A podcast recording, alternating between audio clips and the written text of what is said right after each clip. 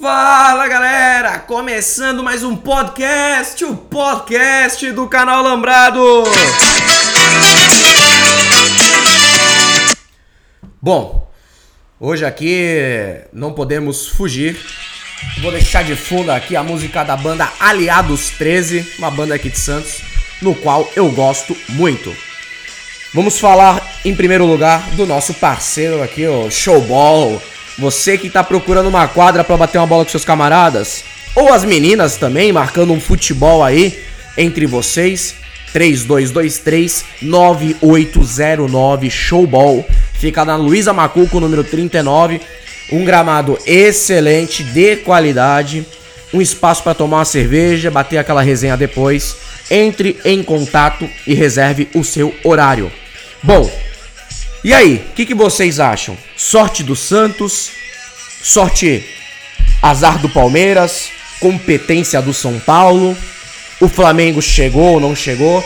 Já chegue se inscrevendo aqui no Castbox. Se você estiver escutando em alguma outra plataforma, compartilhe com os amigos. Compartilhar é bem simples, tem três botãozinhos ali escrito compartilhar episódio, compartilhe. Se tiver no computador, sai mandando pros amigos aí para me ajudar.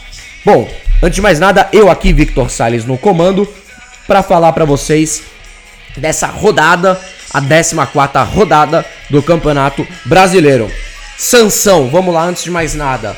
O Cuca pressionou a saída do São Paulo. O São Paulo errou novamente a entrar com três zagueiros? Sim ou não? Fale comigo, torcedor Santista, eu quero ouvir vocês. O São Paulo sai com três zagueiros e numa noite infeliz do Aguilar, e uma noite inspiradíssima do São Paulo. O São Paulo consegue os três pontos e encosta no G4 do campeonato. Destaques, vamos para os destaques aqui rapidamente. Pato meteu dois gols. O, o, o, terceiro gol tava assistindo o jogo quando o Pato sai ali na frente. Ah, velho. Pode falar o que for do Pato, que ele quer ser popstar, que ele não tá nem pro futebol. No cara a cara com o goleiro, velho, o Pato não perde aquele gol nem com a porra. Ele mete o terceiro gol, depois com um gol contra, o Santos diminui. Destaques do, jo do jogo: quatro atacantes o Cuca entrou, não tinha um armador. Everton, Pato, Toró e Raniel. Tietchan um pouquinho mais atrás na entrada do Hernanes, 10, 15 minutos depois o Hernanes machuca e não dá sequência no jogo. Espero que não seja nada de grave com o Hernanes. Mas, em resumo, o São Paulo quis muito ganhar, correu muito, fecharam muito a zaga do Santos ali na saída de bola com Everson, Gustavo Henrique e Aguilar. O Santos teve que rifar bolas, o meio de campo do Santos não apareceu. E o Soteudo ali, que era o destaque do time, que era, era não, é o destaque do time, no mano a mano com, o Igor Vinícius, ganhou algumas, perdeu outras, mas as que ganhou não deu segmento. Só pra deixar aqui bem claro, o São Paulo está esperando o que para deixar o Derlis no banco e começar a jogar com o Marinho. Isso eu não tô entendendo. Então 3 a 2 pro São Paulo, mereceu, tinha que ganhar mesmo, foi tudo o que o São Paulo planejou na tarde do sabadão. Bom, agora é outra parte. O Palmeiras tinha tudo para ficar um pontinho só do Santos. Tinha tudo, mas deixou escapar o, a vitória contra o Bahia. Os dois principais pontos do jogo. Foi 2 a 2 para quem não viu aí, 2 a 2 o jogo. A cotovelada do Felipe Melo no UFC ele já seria banido. Na rua ele seria preso. E ali ele ainda teve a cara de pau de reclamar que não foi.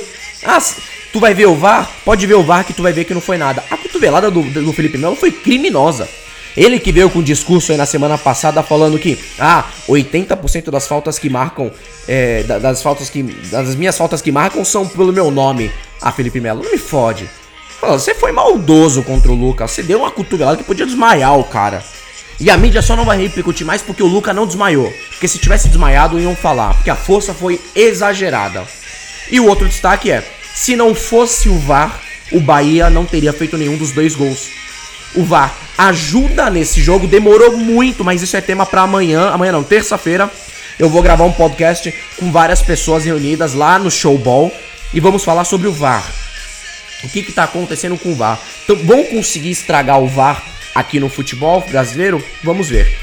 Então, depois do VAR, o Bahia consegue ter os seus dois pênaltis reconhecidos e o Gilberto bota para dentro do gol e o Palmeiras apenas empata com o Bahia no Allianz Parque. Dois gols de Dudu, dois gols de Gilberto, Felipe Melo expulso. E agora o Palmeiras continua com uma distância grande do Santos. Grande entre aspas, são três pontos.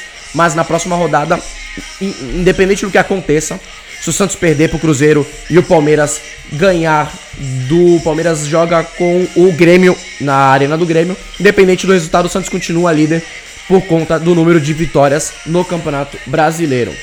Só para fechar aqui, o Corinthians empatou com o Inter lá no Beira-Rio.